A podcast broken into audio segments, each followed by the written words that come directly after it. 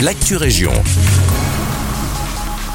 Bonjour à tous, ici Guillaume. Nouveau chantier sur le ring de Bruxelles. Depuis le 26 juin, les pelles ont remplacé les voitures sur l'axe routier allant de Braine-l'Alleud jusqu'à la région flamande.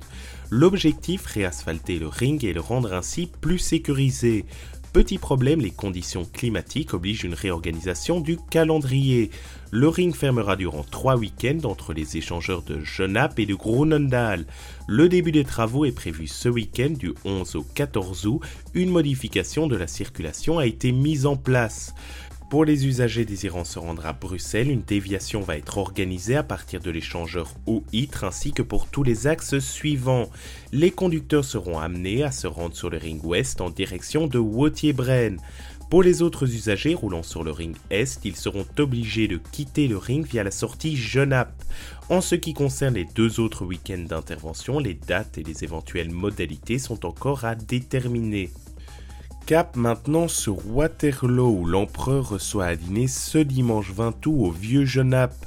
Mais en quoi consiste ce fameux repas? Le dernier QG de Napoléon vous convie pour une visite guidée durant laquelle les invités seront amenés à découvrir la table de l'empereur.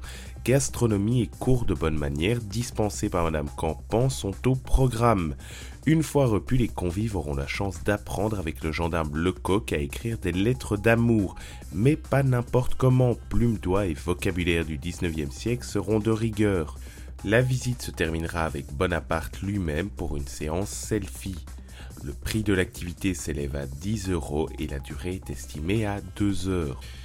Dernier point sur la ville de Nivelles. Trois grands athlètes du Royal Club d'athlétisme participeront durant ce mois d'août à deux compétitions internationales. Parmi eux, Kili Lambert, 19 ans, qui se rendra à Jérusalem pour les championnats d'Europe junior, et Cynthia Bolingo, âgée de 30 ans, ainsi qu'Ismaël Debjani, 32 ans, au championnat du monde à Budapest. Pour suivre toutes leurs aventures en live streaming et en live results, rendez-vous sur le site www.worldathletics.org.